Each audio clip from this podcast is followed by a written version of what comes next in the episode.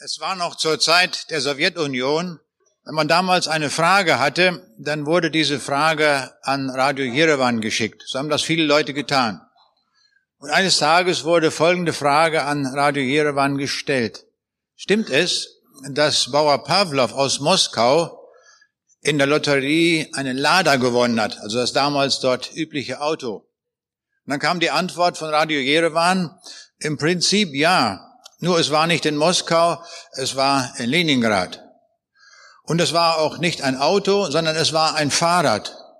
Und das Fahrrad hat er nicht gewonnen, sondern es wurde ihm gestohlen. So ist das bei den Antworten von Radio Yerevan. Wir haben heute Morgen auch eine Frage, mit der wir uns beschäftigen wollen, nämlich die Frage, braucht das Universum einen Urheber? Wir werden sie also nicht an Radio Jerewan stellen. Da werden wir sicherlich nicht die richtige Antwort bekommen. Wir suchen nach einer richtigen, nach einer verbindlichen Antwort. Dieses faszinierende Universum ist so unvorstellbar groß nach den heutigen Erkenntnissen, äh, dass wir mit den Zahlen kaum was anfangen können. 13 Milliarden Lichtjahre im Durchmesser. Und das ändert sich auch von Jahr zu Jahr. Das ist also keine Erkenntniskonstante. Das ist flexibel. Aber so riesig groß ist das. Ein Lichtjahr, das sind 9,46 mal 10 hoch 12 Kilometer. Das würde also bedeuten, dass das gesamte Universum einen Durchmesser hat von 122.000 mal eine Million mal eine Million mal eine Million Kilometer. Das ist für uns unvorstellbar groß. Die Frage stellt sich, wo kommt das her? Viele Fragen tun sich in dem Zusammenhang auf. Braucht es einen Urheber oder kann so ein Gebilde ganz von alleine entstehen? Vor einigen Jahren gab es einen sehr bemerkenswerten internationalen Kongress der Astronomen in Paris. Und dieser Kongress war so bedeutend, dass die Zeitung Die Zeit eine ganze Seite dafür hergegeben hat, um über diesen Kongress zu berichten. Ich fand das recht bemerkenswert, was in diesem Artikel stand, und so werde ich einmal recht viel aus diesem Artikel zitieren. Und da heißt es, Astronomen sind geduldige Menschen. Wer Entfernungen in Lichtjahren rechnet und Zeit in kosmischen Dimensionen misst, lässt sich von irdischen Hindernissen nicht so leicht abschrecken. Und so war die internationale Astronomengemeinde trotz des französischen Streiks in, der vergangenen Woche nahezu vollständig nach Paris angereist. Schließlich mussten einige der drängendsten Rätsel des Universums diskutiert werden. Während draußen die Metros stillstanden und Blechschlangen die Pariser Straßen verstopften, durchzog den Saal 12 des UNESCO-Gebäudes ein Hauch von Unendlichkeit.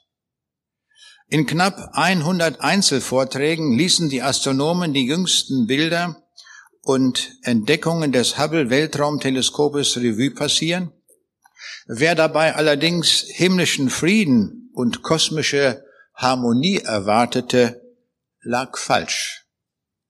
Bevor sich die Forscher dem neuesten schwarzen Loch, rätselhaften Quasaren oder neugeborenen Sternen zuwandten, störten sie sich streitlustig in die größte Kontroverse, die die Kosmologie derzeit zu bieten hat. Zusammen mit diesem Bericht über den Fachkongress gab es so eine Art Genesis der Astronomie. Und wir werden sehr schnell merken, wenn ich daraus jetzt zitiere, dass hier ein Anklang an den biblischen Schöpfungsbericht dargestellt ist. Und da hieß es, die erste Überschrift war, und es ward Licht. Am Anfang schuf Einstein die Relativitätstheorie und die Theorie war wüst und allgemein und es war finster in der Kosmologie. Und der Geist Einsteins schwebte über den Forschern und alle glaubten an ein unveränderliches Universum. Da blickte Edwin Hubble durch ein Teleskop und sprach, es werde Licht. Und es ward Licht. Und Hubble maß die Rotverschiebung der Galaxien und sah, dass die Rotverschiebung gut war. Da verband Hubble die Geschwindigkeit der Galaxien mit ihrer Rotverschiebung und erkannte, dass das Universum sich ausdehnt. Und Hubble sprach, es werde eine Beziehung zwischen der Geschwindigkeit der Galaxien und ihrer Entfernung. Und es sei eine kosmische Beziehung und es ward so. Da nannten die Astronomen die Beziehung Hubble-Konstante. Und alle Galaxien entfernten sich voneinander und die Kosmologen erkannten, dass einst alle Galaxien vereinigt waren und der Kehrwert von Hubbles Zahl das Alter des Universums angab. Damit war die Urknalltheorie geboren. Und Hubble formte einen Schüler, Alan Sandage, mit Namen.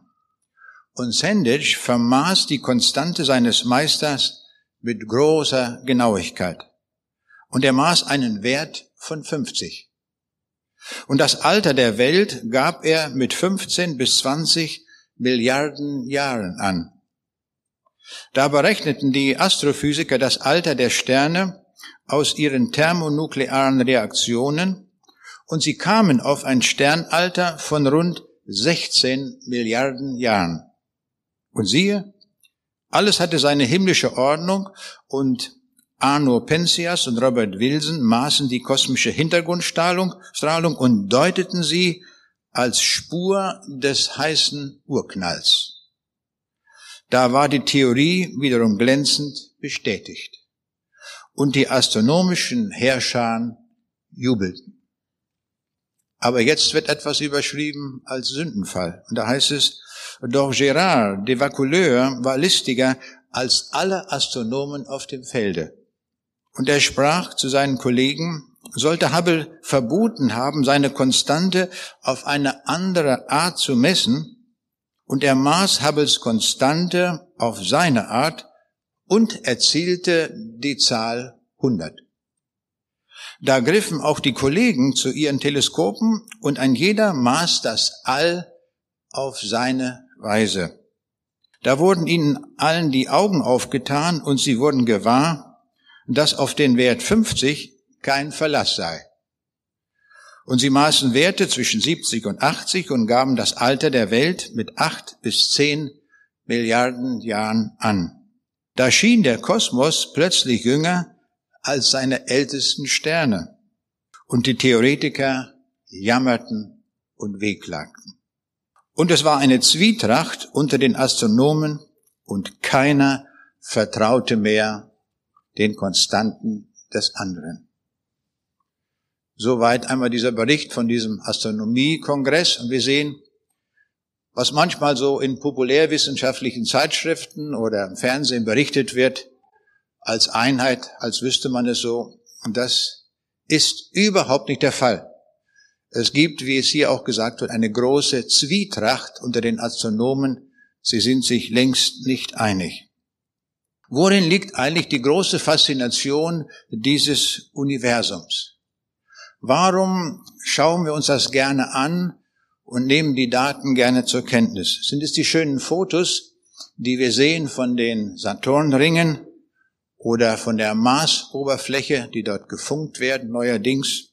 Oder ist es die Faszination, die wir erleben, wenn eine neue Supernova entdeckt wird? Oder sind es ein paar kosmologische Konstanten, für die wir uns interessieren, vielleicht aus mathematischen Gründen? Wir philosophieren über ein Universum, das wir im letzten nicht verstehen. Aber was bewegt uns in besonderer Weise an diesem Universum? Es stellt sich immer wieder die Frage, woher kommt das? Und daran sehen wir, diese Frage ist verknüpft mit unserer eigenen Frage. Wo kommen wir her? Wenn wir die Frage nach dem Woher des Universums stellen, stellt sich in gleicher Weise die Frage, wo kommen wir denn auch her? Und wir sehen, dieses Universum verknüpft, ob wir es wollen oder nicht, die Frage nach Gott. Gibt es einen Gott? Und wenn es einen Gott gibt, wer ist das eigentlich, der das gemacht hat? Wir sehen, das Universum führt uns ganz direkt zu dieser grundlegenden Frage. Und das ist gut so, wenn Fragen aufbrechen und wir auf der Suche sind nach einer Antwort. Ich war neulich unterwegs mit dem Zug und in meinem Abteil saß ein junger Franzose und eine Holländerin. Und wir kamen nach einiger Zeit gut ins Gespräch. Und ich fragte dann, ich sag, wo wollen Sie hinfahren? Ich war auf dem Weg von Stuttgart nach Augsburg, weil ich in Augsburg einen Vortrag zu halten hatte. Und jeder erzählte von sich und der Franzose sagte, ja, ich fahre jetzt nach Wien. Ich habe ein Studium dort begonnen und ich fahre jetzt dorthin. Und die Holländerin sagte, ich habe eine Stelle angenommen in Südtirol und fahre jetzt dorthin, um die Stelle anzunehmen. Und nun kam die Frage, wo wollen Sie hin? Ich sage, ich fahre jetzt nach Augsburg. Und was wollen Sie da? Ich sage, da werde ich einen Vortrag halten mit dem Thema, braucht das Universum einen Urheber? Nun war die Frage mitten unter uns auch da. Und ich fragte dann, was meinen Sie denn? Braucht's oder braucht's nicht? Da sagte der Franzose, nein, sagte er, braucht nicht. Und er sagte, das ist für mich auch gar keine interessante Frage. Ich bin Atheist. Na, ich sage, Sie müssen doch die Frage stellen, wo kommt sowas her, sowas Geniales? Da sagte der, solche Fragen stelle ich nicht. Das war für ihn erledigt. Und die Holländerin, ich sage, wie ist bei Ihnen? Da sagt sie, wenn ich darüber nachdenke, es müsste schon so sein, dass das einen Urheber braucht. Na, so waren wir da schon mit drei verschiedenen Meinungen dort im Abteil. Und ich glaube, so wird es uns auch ergehen, wenn wir in unserer Umwelt über diese Frage nachdenken. Wenn wir über Gott nachdenken, da hat Dostoevsky einen sehr interessanten Ausspruch getan. Er sagte, wenn es einen Gott oder wenn es keinen Gott gibt, dann ist alles erlaubt. Hat er recht. Und das beobachten wir auch. Menschen, die nicht an Gott glauben, die tun eigentlich alles. Ihnen ist alles erlaubt. Keiner sagt ihnen etwas, was sie tun sollten oder was sie nicht tun sollten. Viele denken nach über die Frage des Universums und wo es herkommt. Auch Schiller, der dieses, diese Hymne geschrieben hat an die Freude, da kommt diese Frage auch vor. Und da heißt es, was den großen Ring bewohnet, huldige der Sympathie, zu den Sternen leitet sie, wo der Unbekannte thronet. Ihr stürzt nieder Millionen, ahnest du den Schöpfer Welt? Such ihn überm Sternenfeld, stellt, übern Sternen muss er wohnen. Interessant, Schiller sagt also, ich weiß nicht, woher das kommt, das ist für mich der Unbekannte. Aber wenn es ihn gibt, dann muss er jenseits der Sterne wohnen. Das ist seine Auffassung. Also irgendwie ist er auch zu einer gewissen Lösung gekommen, aber er weiß eigentlich gar nichts. Die Frage tut sich für viele auf, dass wir über den Sternenhimmel nachdenken, dass wir über das Universum nachdenken. Und Stephen Hawking, ein bekannter Physiker, er sagt, wir werden ständig mit bohrenden Fragen konfrontiert. Nach wie vor haben wir ein unstillbares Bedürfnis zu wissen, warum wir hier sind und woher wir kommen. Er sucht also danach, er beschäftigt sich mit mathematischen Gleichungen, auch über das Universum, und er stellt die Frage, wer hat diesen Gleichungen den Hauch gegeben? Wer hat sie eingehaucht? Aber dann hört er auch auf, weiter denkt er da über die Herkunftsfrage nicht mehr nach. Unsere Vorfahren, die wir so nett nennen, die alten Germanen, hatten auch eine Vorstellung.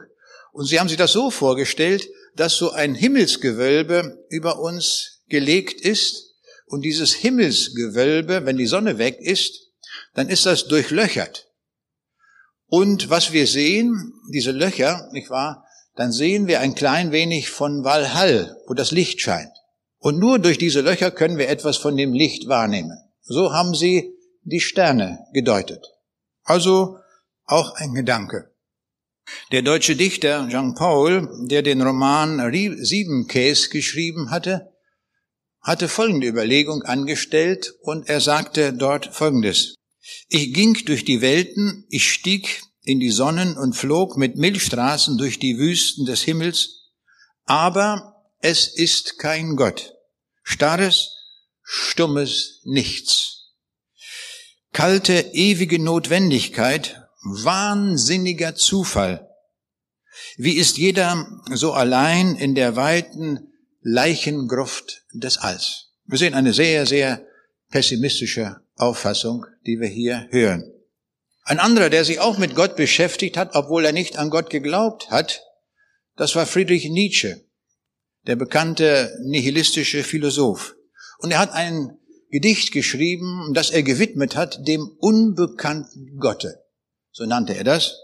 Und dort sagt er, noch einmal, ehe ich weiterziehe und meine Blicke vorwärts sende, heb ich vereinsamt meine Hände zu dir empor, zu dem ich fliehe.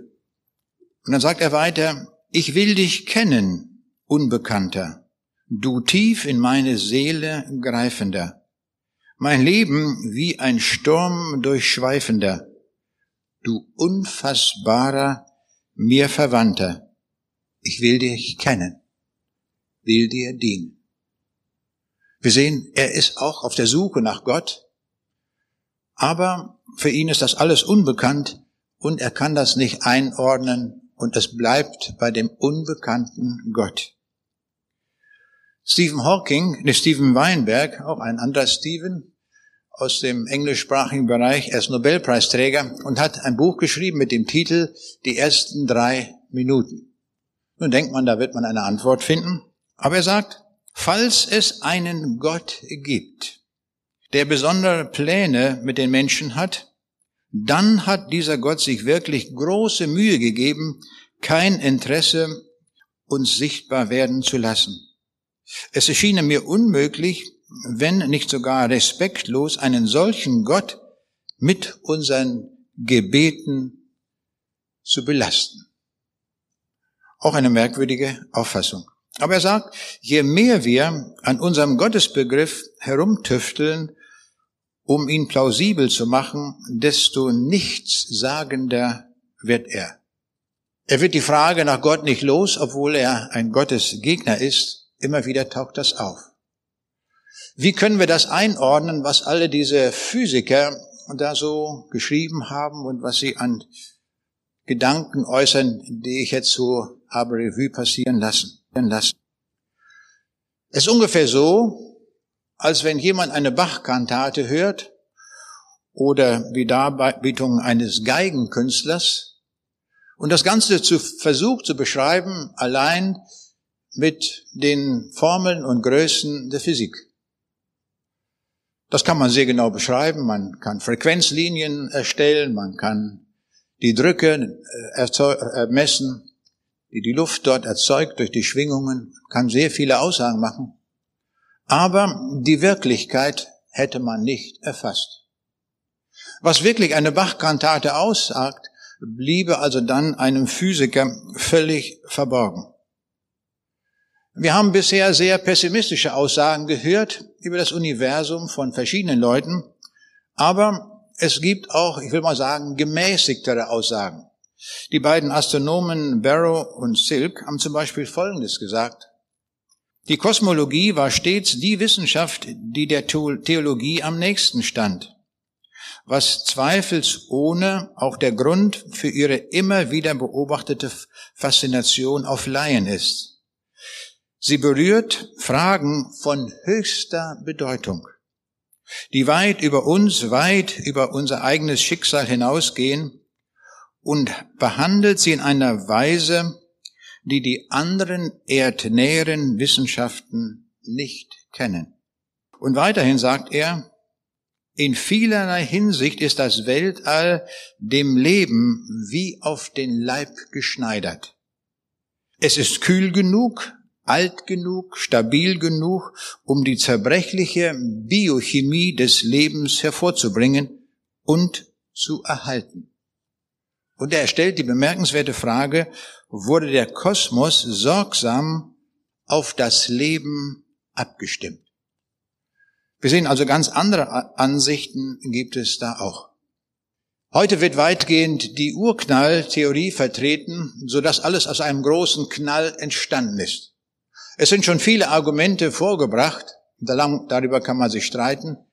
Ich möchte uns heute Morgen ein Argument nennen, das wir sehr leicht verstehen können und wo wir hundertprozentig aussagen können, dass es diesen Urknall nie gegeben hat. Wie kann man das machen? Als Informatiker habe ich herausgefunden, dass jede Information, die wir kennen, immer Intelligenz nötig hat.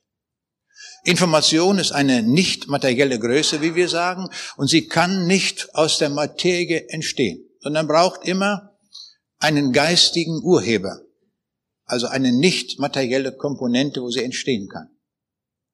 So, jetzt kommt die Schlussfolgerung.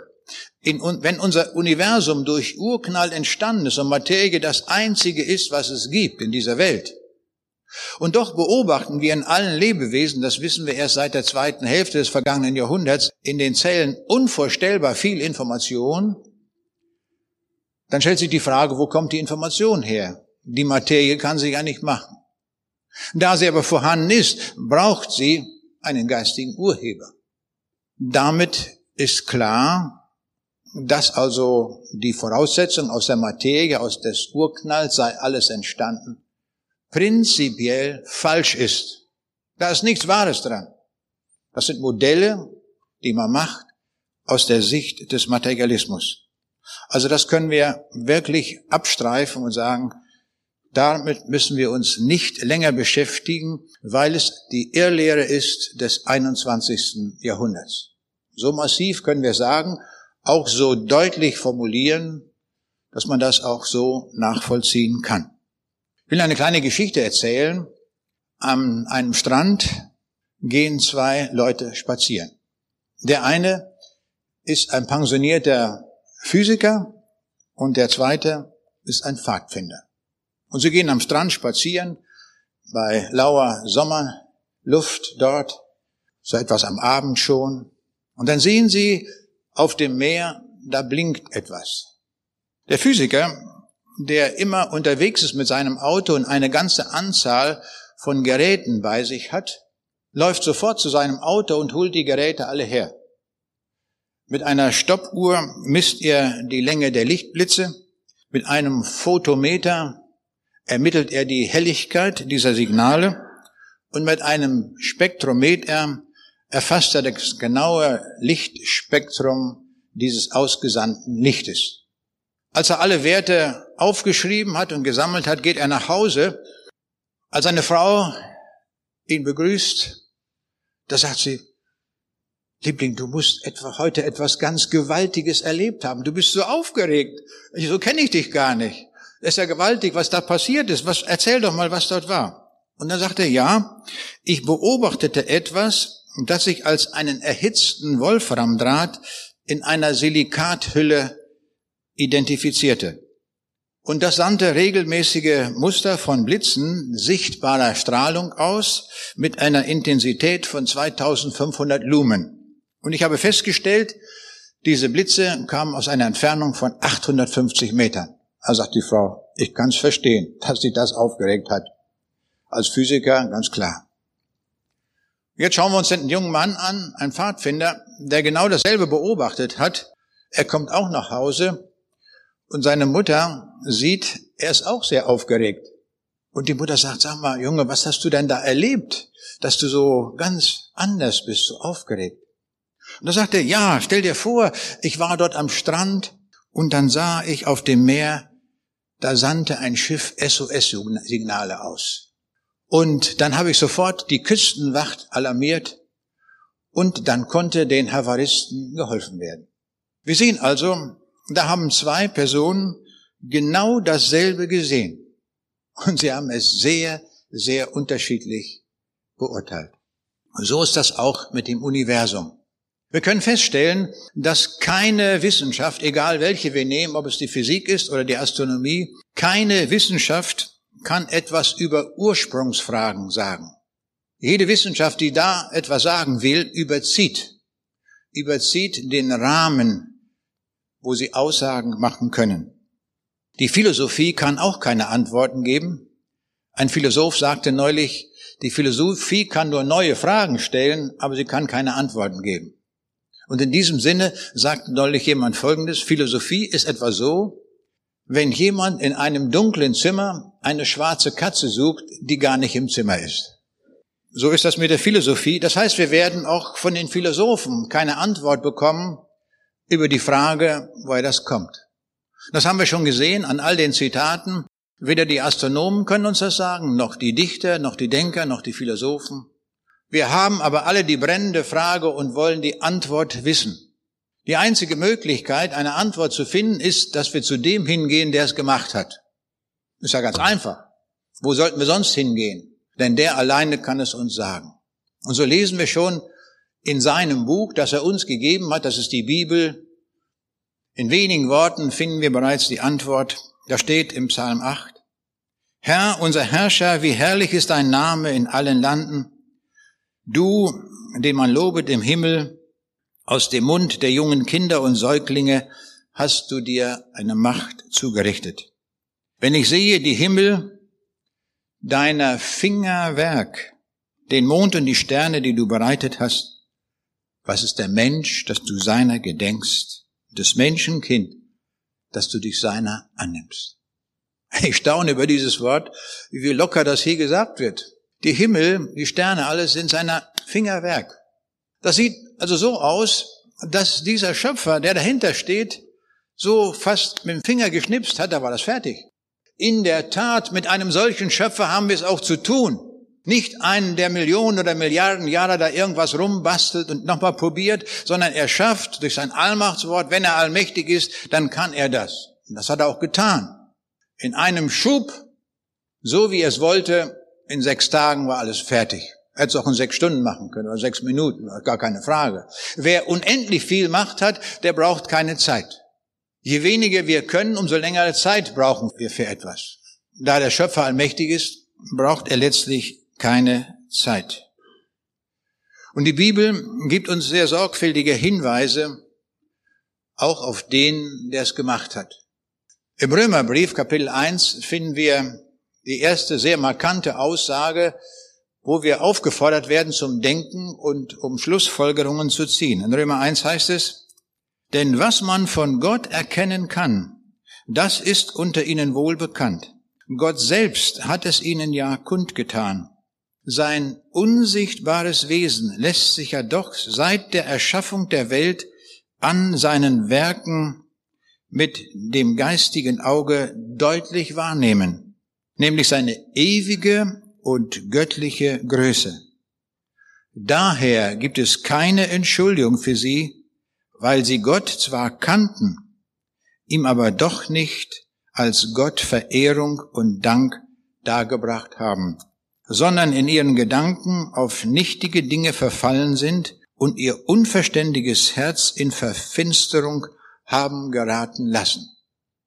Was ein markiger Text. Dieser Text zeigt uns an, wenn wir uns diese Welt ansehen, diese Schöpfung, insbesondere auch die Sternenwelt, das Ganze, was wir von der Astronomie sehen, das schreit nach einem Urheber, und hier steht es in massiver Weise, sie wussten, dass ein Gott ist. Das gilt für alle Menschen. Alle haben sie es gewusst, auch die Atheisten. Das erkennen sie auch. Wenn man tiefer ins Gespräch kommt mit einem Atheisten, dann merkt man, sie sind ganz schnell am Ende. Ich erinnere mich noch an ein Gespräch mit einem Physiker zu meiner Dienstzeit und wir hatten über ganz andere Dinge zu sprechen und dieser Mann sagt zu mir, na ja, sagt er, ich weiß, Sie sind Christ, aber ich will Ihnen sagen, ich bin Atheist. Und dann sagte ich zu ihm, wissen Sie ja, das können Sie doch gar nicht lange durchhalten. Da stellen Sie sich vor, wir haben hier 3000 Computer auf dem Gelände, die haben wir vernetzt und wir haben eine ganze Mannschaft, die zugange ist, dies alles in Schwung zu halten. Und Sie wissen, wie viel Aufwand das ist. Und ich sage, unter unserer Schädeldecke haben wir 10 oder 100 Milliarden Computer vernetzt. Und die leisten mehr als unsere Computer. Ich sage, und das funktioniert ohne Wartung. Sagt er, da haben Sie auch wieder recht. Da hatte der in zwei Minuten seinen Atheismus nicht mehr halten können. Und so ist das wirklich, wenn wir die Werke der Schöpfung ansehen, dann kommen wir unweigerlich zu dem Ergebnis, es braucht einen Urheber. Unbedingt. Und das hat der Schöpfer auch so eingerichtet. Es gibt keinen Punkt dieser Erde, von wo aus wir diese Botschaft nicht haben.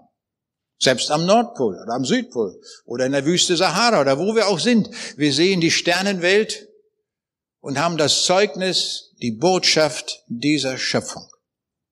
Das ist gewaltig. Damals gab es zu kommunistischer Zeit Albanien und die rühmten sich, der erste Staat zu sein, der absolut atheistisch ist. Sie hatten die Priester und Evangelisten und Pastoren aus dem Land verbannt. Alle Bibeln waren vernichtet. Und so meinten sie, jetzt ist alles radikal beseitigt. Irrtum. Die Botschaft der Sterne konnten sie nicht abschalten. Und so gab es in jeder Nacht die Botschaft der Schöpfung. Und alles, was man sah im Lande, was geschaffen war, das konnten sie sehen. Das heißt also, die Botschaft der Schöpfung ist die, dass wir alle erkennen, es ist ein Gott und er muss sehr, sehr mächtig und groß sein. Aber die Frage ist nun, wie können wir ihn kennenlernen? Wie können wir ihn finden? Ich habe viele Leute kennengelernt, die mir gesagt haben, ich bin auf der Suche nach Gott. Aber wenn man ihnen sagt, wo sie ihn finden können, dann sagen sie, nein, ich möchte auf der Suche bleiben. Das ist das Merkwürdige. Wenn einer sagt, ich bin auf der Suche, und dann muss er doch eigentlich auch finden wollen. Hat jemand ein Buch geschrieben, Der Gott der Physiker. Man hat den Eindruck, die Physiker haben sich ihren eigenen Gott gemacht. Und tatsächlich, so ist das auch. Da haben die Physiker sich so einen Gott zurechtgeschneidert, der zu ihren Gleichungen passt. Und vielleicht kommt bald ein zweiter Band raus, der Gott der Maurer und Fliesenleger. Die haben ja auch Ideen, die können ja auch denken. Oder vielleicht ein anderer Band, der da rauskommt, der Gott der Klempner und Dachdecker. Und vielleicht auch dann als Band 4 der Gott der Bäcker und Konditor. Denn die haben ja alle ihre Ideen. Wir sehen, die Ideen sind sehr vielfältig, aber können wir auf diese Weise Gott finden. Da lief jemand immer um eine Laterne rum in der Nacht und man fragte ihn, was machst du hier? Da sagte er, ich suche meinen Schlüssel, ich habe den verloren. Und dann fragt ein anderer, sag mal, hast du den Schlüssel denn hier unter der Laterne verloren? Nein, sagt er, aber hier habe ich wenigstens Licht. Das hilft uns nicht. Und so meine ich, viele in diesem Bild suchen Gott an der falschen Stelle.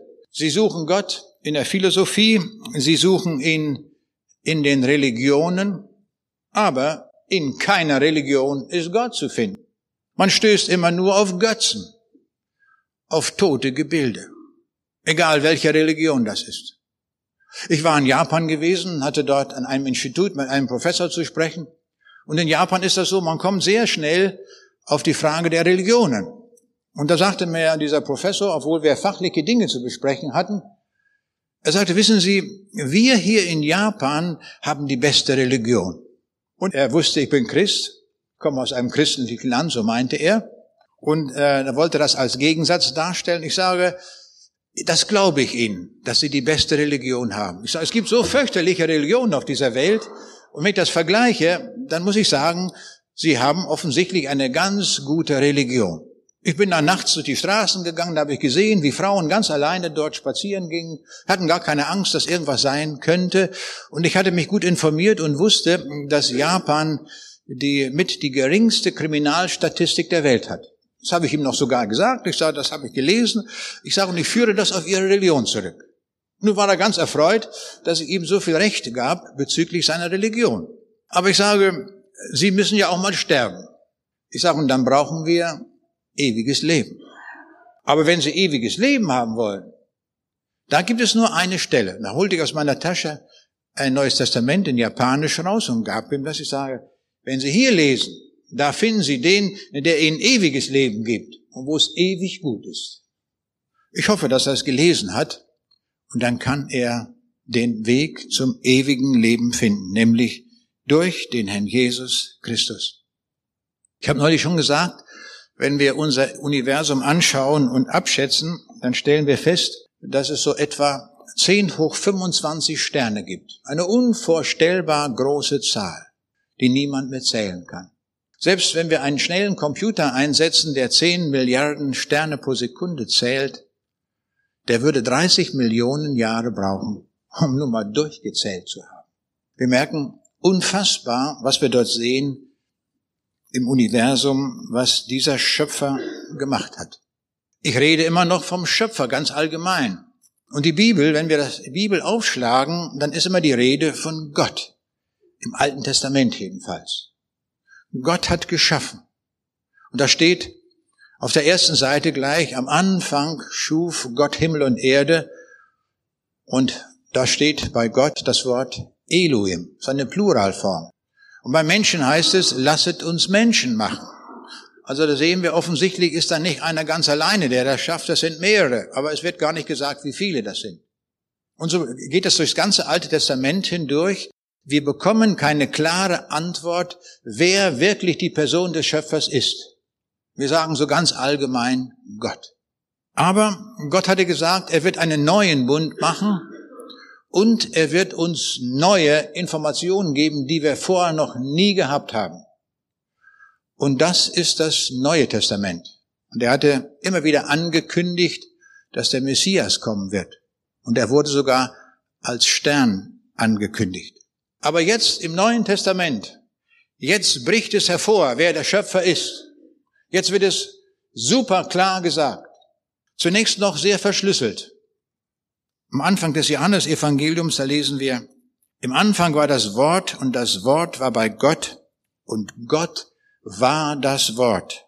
Dasselbe war am Anfang bei Gott. Alle Dinge sind durch dasselbe gemacht und ohne dasselbe ist nichts gemacht, was gemacht ist. Also alles ist durch das Wort gemacht. Die Sterne, die DNS-Moleküle, alle unsere Zellen, wir, die wir hier sind, alles. Es ist nichts ausgenommen. Komplett. Die ganze Welt ist durch ihn gemacht. Nicht 85 Prozent, auch nicht 95 oder 99, sondern alles. Ohne Ausnahme. Aber wir wissen nicht, wer das ist. Dieses Wort. Es ist verschlüsselt für mich als Informatiker jedenfalls. Ich brauche einen Schlüssel, um da hinzukommen. Und glücklicherweise wird der Schlüssel auch mitgegeben, denn wir Menschen sind nicht in der Lage, das zu entschlüsseln. Und wir lesen darum, wenn wir ein paar Verse weiterlesen, da heißt es, er war in der Welt und die Welt ist durch ihn gemacht. Aha, jetzt wissen wir schon ein bisschen mehr. Er war auch in dieser Welt gewesen. Er war also nicht, wie Schiller sagt, jenseits der Sternenwelt, sondern hier in der Welt. Auf unserer Erde war er. Aber es ist immer noch verschlüsselt. Wir brauchen noch einen weiteren Schlüssel, um an die Person des Schöpfers heranzukommen.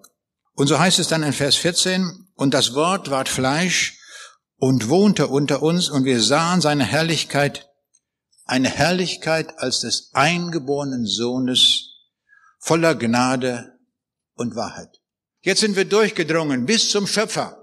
Jetzt wissen wir, wer das alles gemacht hat. Wer ist der Urheber dieses Universums? Es ist Jesus Christus. Und damit wir es nochmal ganz deutlich hören, finden wir es an vielen anderen Stellen auch des Neuen Testamentes, wo es bezeugt wird. In Kolosser 1 heißt es zum Beispiel, denn in ihm, in Jesus Christus, ist alles geschaffen, was im Himmel und auf Erden ist, das Sichtbare und das Unsichtbare. Es seien Throne oder Herrschaften oder Reich oder Gewalten. Es ist alles durch ihn und zu ihm geschaffen. Und er ist vor allem und es besteht alles in ihm. Eine mächtige Aussage, die wir hier finden, dass diese Welt nicht auseinanderfliegt und explodiert und was da alles sein könnte, liegt daran, dass er es auch zusammenhält. Er hält jedes Atom zusammen, alles ist in seiner Hand. Und er ist der Urheber aller Dinge. Wir können also von Jesus Christus gar nicht groß genug denken. Er ist der Urheber aller Dinge er ist auch unser Schöpfer und wir sind so zu ihm hingeschaffen. Im Hebräerbrief heißt es, durch ihn, durch den Herrn Jesus hat Gott die Welt gemacht. Er hätte es auch selber machen können, gar keine Frage. Aber er sagte, mein Sohn, du bist mir ja gleich, Du hast das Zeug dazu. Bitte, schaffe doch mal so ein Universum und das Leben und er macht das. Gewaltig. Und die Bibel sagt uns, in sechs Tagen hat er das gemacht.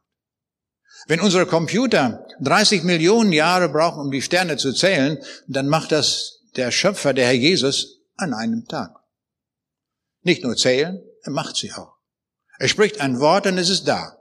Und er hat ja auch gesagt, mir ist gegeben alle Gewalt im Himmel und auf Erden. Alles also ist in Christus vorhanden. Und jetzt kommt ein Gedanke, der unsere Vorstellungskraft sprengt. Das können wir einfach gar nicht begreifen.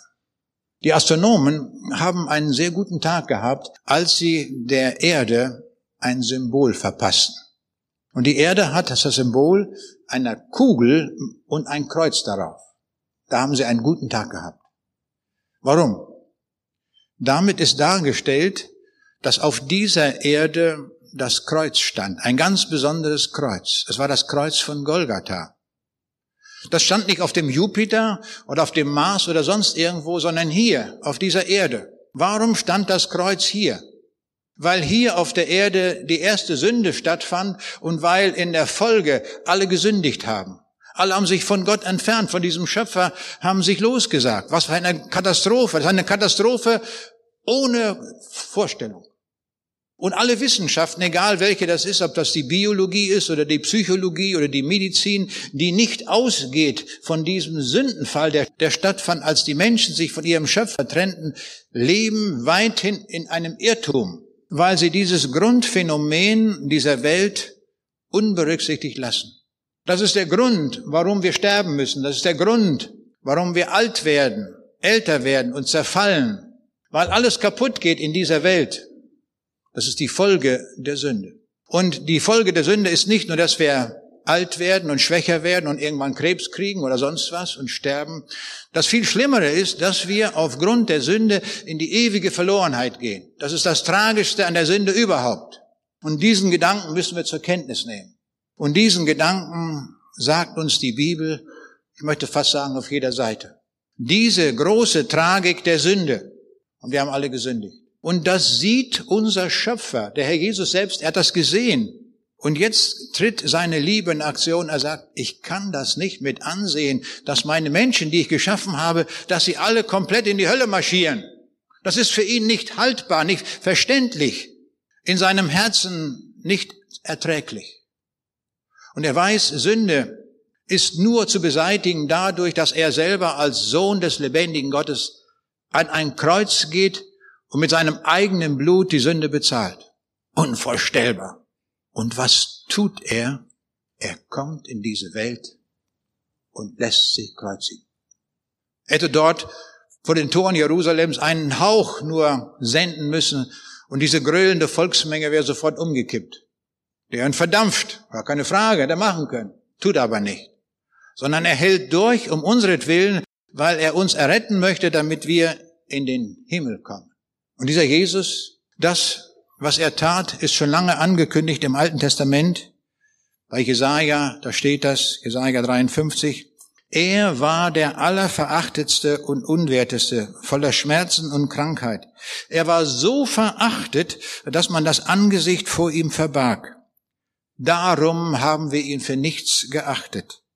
Für wahr, er trug unsere Krankheit und lud auf sich unsere Schmerzen.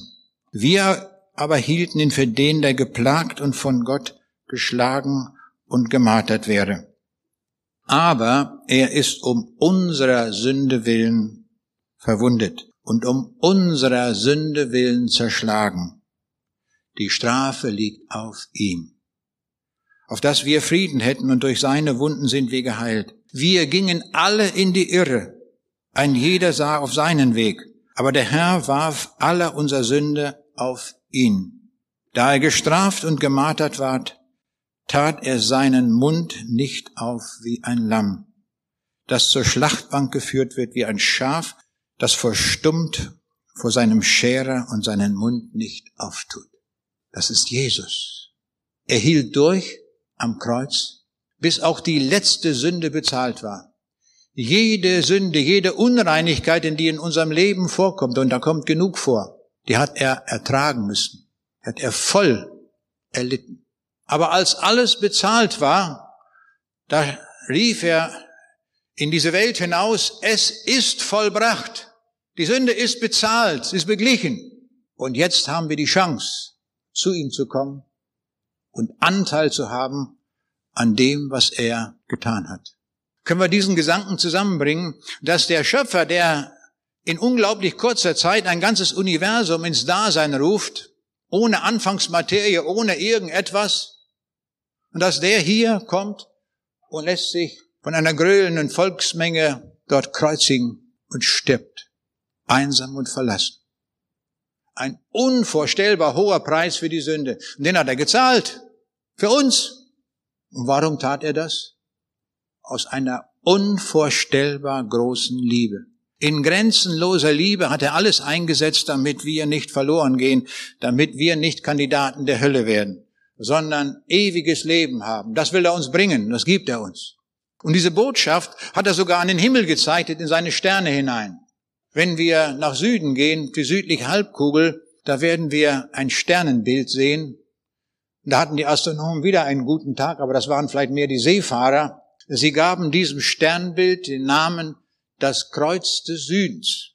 Das Kreuz des Südens, das sind vier Sterne, angeordnet wie ein Kreuz. Da hat der Schöpfer selbst das Kreuz an den Himmel gezeichnet. Als ich in Südafrika war, sagte mir ein Südafrikaner, ihr habt das Kreuz von Golgatha auf der nördlichen Halbkugel gehabt. Uns aber hat der Schöpfer dieses Kreuz an den Himmel gezeichnet und jeden Abend sehen wir es. Wir werden daran erinnert. Das hat mich bewegt, diese Aussage, hat mich mehr beschäftigt mit dem Kreuz des Südens und stellte fest, dass innerhalb dieses kleinen Sternbildes es eine Sternenkonstellation gibt, wie sie nie wieder sonst im ganzen Universum gefunden wurde.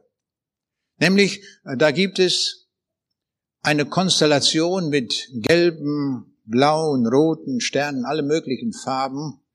Und Herschel nannte das diese Ansammlung von Sternen, das Schatzkästchen, die Juwelenbox. Im Schöpfungsbericht lesen wir, dass die Sterne gegeben sind, zu machen, geben Zeichen, Zeiten, Tage und Jahre. Aber auch Zeichen. Was für ein Zeichen ist das, wenn so eine Schatzkiste dort unter dem Kreuz angeordnet ist? Das ist doch ein Zeichen, ein Symbol für den Himmel. Nie wieder wurde sowas gefunden und dort unter dem Kreuz. Und wenn man weiter nachschaut, sieht man, dass dort innerhalb des Sternbildes des Kreuzes des Südens sich eine Dunkelwolke befindet. Eine Staubwolke, die lichtundurchlässig ist. Und die Astronomen haben auch hier eine treffende Bezeichnung dafür gefunden. Sie nennen es das, den Kohlensack. Ich weiß nicht, ob wir das noch kennen, die Zeit des Kohlensacks, wo man da mal einen Kopf reinsteckte, kann man schwarz wieder raus. Und so ein Kohlensack ist das, also eine Bezeichnung für etwas Finsteres. Und damit ist markiert der Ort der Finsternis und das ist die Hölle. Wir sehen also unter dem Kreuz, können wir sehen in der Schöpfung selbst, dass da ein Symbol für den Himmel angeordnet ist, ein Symbol für die Hölle. Was soll uns das sagen? Die Entscheidung, wo wir einmal unsere Ewigkeit zubringen, entscheidet sich einzig und allein unter dem Kreuz und nirgendwo anders. Nicht in irgendwelchen frommen Gefühlen oder was wir alles so tun könnten, sondern einzig und allein unter dem Kreuz, weil hier die Sünde beglichen war. Entweder lassen wir das für uns gültig sein, dann haben wir den Himmel gewonnen, oder wir gehen achtlos dann vorüber, dann bleibt uns nur noch der Ort der Verlorenheit. So klar muss man das sagen, so klar ist das an den Himmel gezeichnet. Ich hielt darüber einen Vortrag an einer Universität, kommt hinter ein Student zu mir und sagte, das kann ja gar nicht sein, was Sie erzählt haben. Ich sage, warum nicht? Na, er sagte, Jesus kam doch erst viel später in die Welt und da war doch das Kreuz des Südens schon lange vorher da. Ich sage, Sie haben recht, aber stellen Sie sich vor, der Schöpfer, der das gemacht hat und der am Kreuz war, das ist der Urheber aller Dinge. Und er wusste, dass das Kreuz einmal nötig sein wird für uns Menschen und darum hat er es gleich von Anbeginn an den Himmel gezeichnet. Und heute können wir es verstehen. Dieses Kreuz, das für uns errichtet ist zum Heil. Eine strenge Buddhistin wurde einmal gefragt, und die Buddhisten wollen ja in das Nirvana eingehen. Und da fragte jemand, ob sie gewiss ist, dass sie das Nirvana erreichen wird. Und da hat sie Folgendes gesagt. Etwa alle tausend Jahre wird ein Mensch geboren, der durch viele Wiedergeburten seine Begierden abgelegt hat und so viele Werke angesammelt hat, dass er die Stufe eines Erleuchteten erreicht hat. Wenn der stirbt, der kommt ins Nirvana. Was für eine Ungewissheit. Alle tausend Jahre vielleicht mal einer. Und die Leute mühen sich ab bis zum geht nicht mehr. Und was sagt Jesus? Da heißt es von ihm, wer mein Wort hört und glaubt dem, der mich gesandt hat, der hat das ewige Leben.